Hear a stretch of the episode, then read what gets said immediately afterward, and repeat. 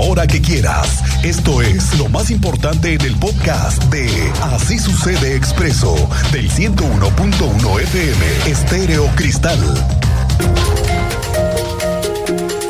Bueno, pues ya es un hecho, le comentábamos al inicio de esta semana y qué bueno que no perdimos de vista el tema. Fue publicado en el periódico oficial que hay nuevas disposiciones sanitarias para Querétaro y nos sumamos a los estados que están abriendo los aforos al 100% y se eliminan las obligaciones de portar el cubrebocas en todo momento. Ya es un tema de cada quien, cuidar o no la salud y utilizarlo en donde más conveniente nos parezca.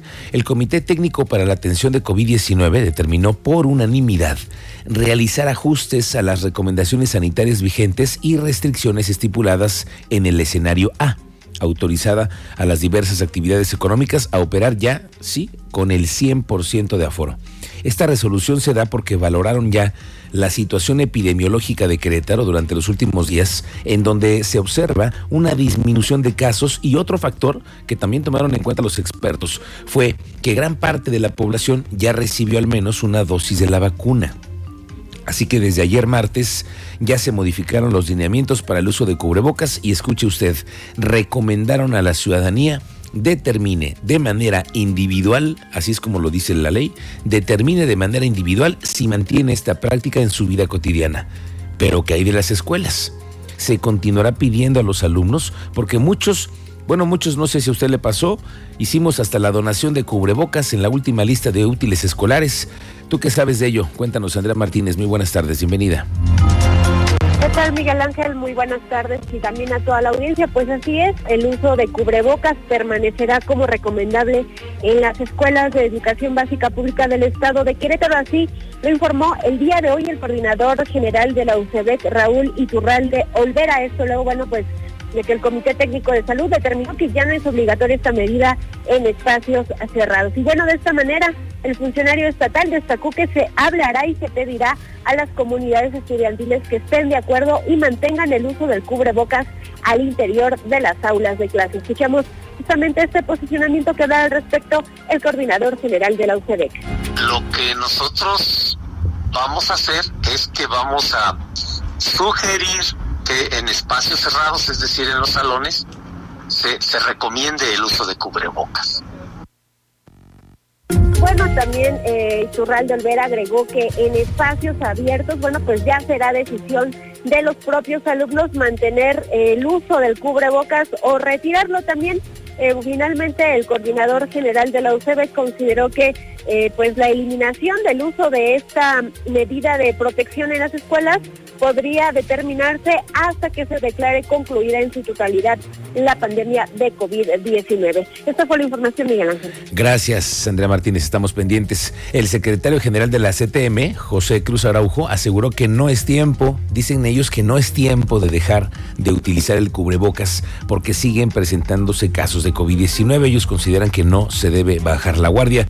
Esta tarde voy a tener una charla con la secretaria de Salud, Martina Pérez Rendón, para hablar más de este tema, que sí, que no, qué es lo que se vale. Si usted tiene alguna duda, es momento de hacérsela saber a la secretaria de Salud. Esta tarde vamos a charlar con ella en el 442-586-1011, que también la gente nos opine, ¿no, Cristian? Así es, que participen, está abierta la plataforma y aquí las dudas se reciben. Amaneció haciendo más frío esta mañana. Uf. Híjole. Uf. La mínima fue de 10 grados aquí en la zona metropolitana, pero en Amialco bajó hasta 5 grados la temperatura y mañana se va a sentir más frío. Según el pronóstico, mañana la mínima en Querétaro va a ser de 7 grados. El frente número 1, en su desplazamiento sobre el sureste mexicano y la península de Yucatán, en regiones de Chiapas, intensas en Puebla, Oaxaca, Tabasco y Veracruz, fuertes en Campeche y chubascos en Quintana Roo y Yucatán, y aquí en el centro del país serán días fríos. El coordinador estatal de protección civil, Javier Amaya, informó que se pronostica frío durante el inicio del Querétaro Maratón este domingo, por cierto, dijo que durante la mañana se contempla una temperatura mínima de 10 grados. Habrá 51 frentes fríos en esta temporada. Estamos en el primero y en septiembre todavía llega el segundo, ¿eh? Y en octubre cinco frentes fríos para que lo vayamos tomando en cuenta. Va a amanecer frío, es el, pronóstico que tenemos, posiblemente alrededor de los 10 grados, pero la tendencia es que va a subir eh, la temperatura rápidamente en el transcurso de la mañana sin ser un sin ser una mañana calurosa realmente. Estamos a cuatro días del Querétaro Maratón. Las calles están siendo señalizadas para que se sepa cuál es la ruta ya la puede usted ir ubicando en la calle. De azul hay unas marcas y de verde. Los kilómetros están ahí marcados ya. Los negocios también han instalado cientos de lonas para anunciar por dónde pasa la ruta de los deportistas y habrá un operativo de seguridad muy importante para cuidar a los corredores y sus familias. El subsecretario de la Policía, Israel Nieves, informó que ya están listos los operativos de seguridad y de vialidad que se implementarán este domingo con motivo de la realización del Querétaro Maratón en la zona metropolitana. Se trata de que el evento deportivo se realice con tranquilidad, que no haya incidentes. Van a participar todo el estado de fuerza que se suman a este despliegue operativo de elementos de todas las corporaciones. Vienen de Querétaro, de Corregidora y el Marqués. Reportan que los cierres viales inician a las 5 de la mañana del domingo. Correcto, estamos participando en materia de seguridad con la Policía Municipal de Querétaro, Policía Municipal de Corregidora y Policía Municipal del Marqués.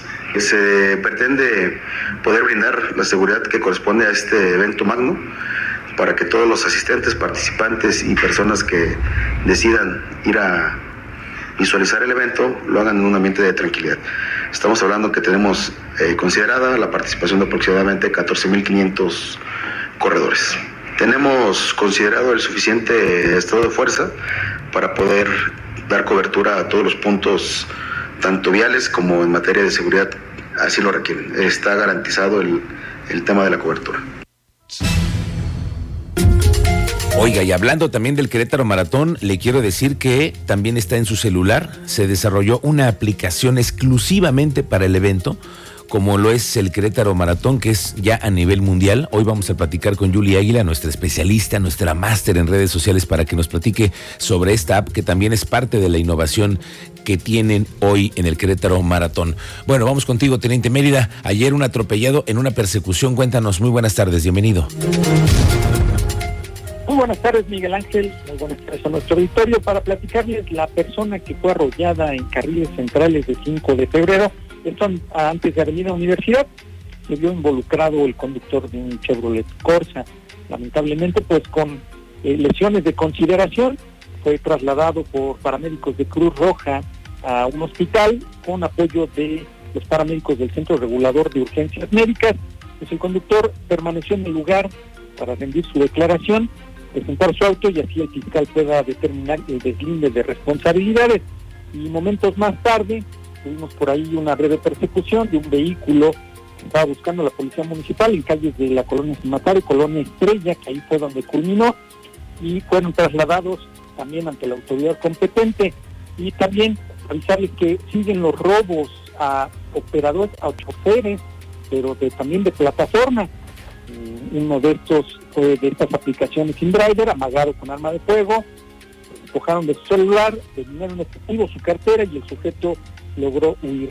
Detalles los tendremos más adelante, Miguel Ángel. Gracias, teniente. Estamos pendientes más adelante. Tenemos noticias nuevas nuevas con respecto a los avances de obra en 5 de febrero. Tómelo en cuenta. Habrá cierres viales por obras hidráulicas en Paseo 5 de febrero hasta el jueves 29. Sí, hasta mañana.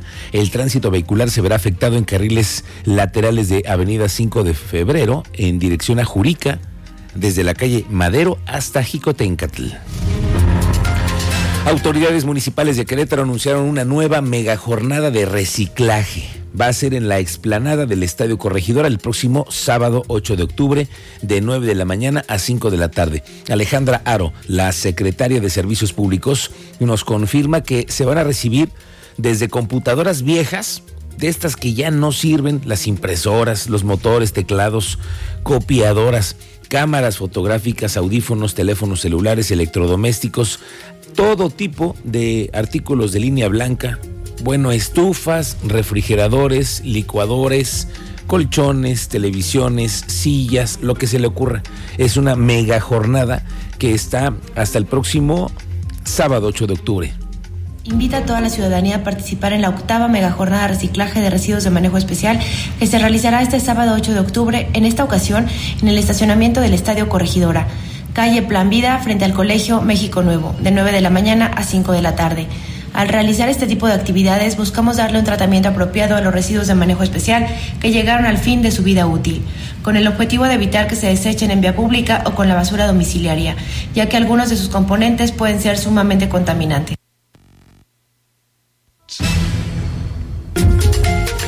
Javier Rascado, desde sus facultades como presidente de la Defensoría de los Derechos Humanos, hizo un llamado a que se lleven a cabo ya las acciones necesarias para la despenalización del aborto. Esto como efecto del construir un andamiaje para que las mujeres queretanas puedan ejercer este procedimiento con uso a su derecho a la salud. Es por ello que esta Defensoría hace un llamado en apego a sus funciones y desde el respeto a la autonomía de los poderes del Estado para que se lleven a cabo las acciones necesarias para la despenalización del aborto en su concepción absoluta y además se adopten los preceptos constitucionales y convencionales ya definidos.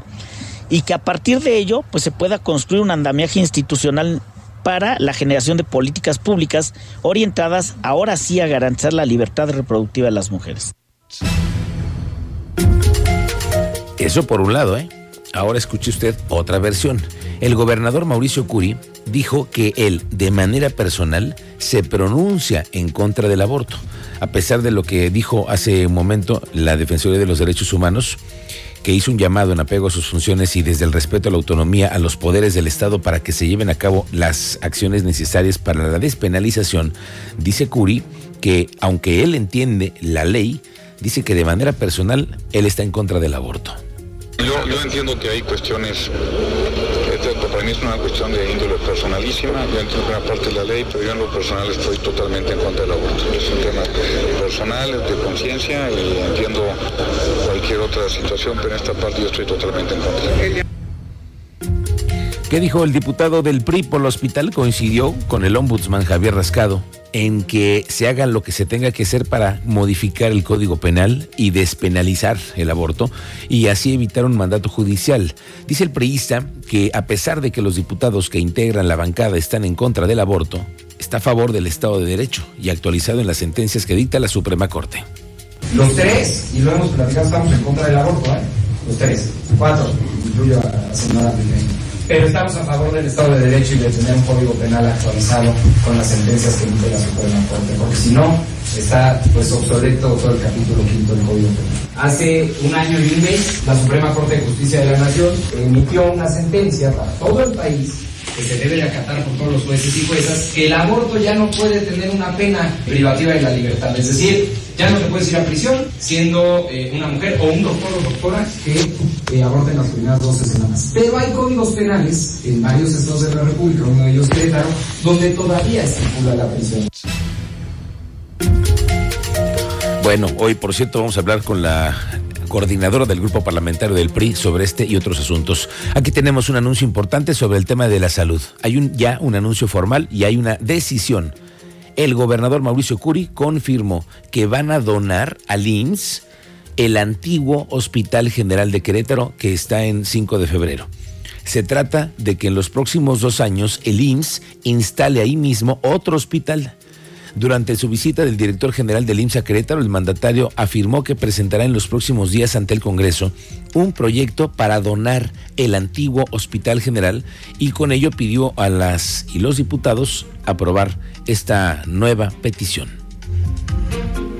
Voy a presentar en los próximos días un proyecto de donación para el Seguro Social para podernos llevar a cabo un nuevo hospital, ya dará los pormenores el director general del Seguro Social, pero para nosotros es muy importante que se haga en los próximos dos años, es la única petición que le hacemos aquí al director